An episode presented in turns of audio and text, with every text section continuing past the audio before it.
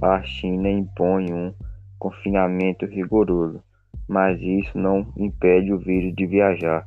Em fevereiro, a pandemia chega a Bergamo, no norte da Itália. O vírus expande-se a todo o país.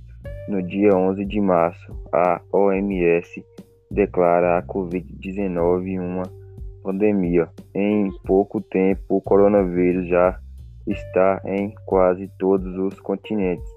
O coronavírus viajou com as pessoas de países a países e cidades a cidades. A partir dos portos no litoral mediterrâneo, a peste negra se difundiu pela Europa.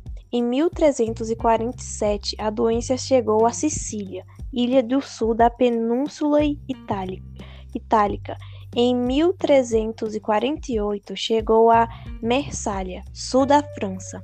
Em 1349, alcançou Geonova e o norte da Itália e a partir daí espalhou-se para toda a Europa.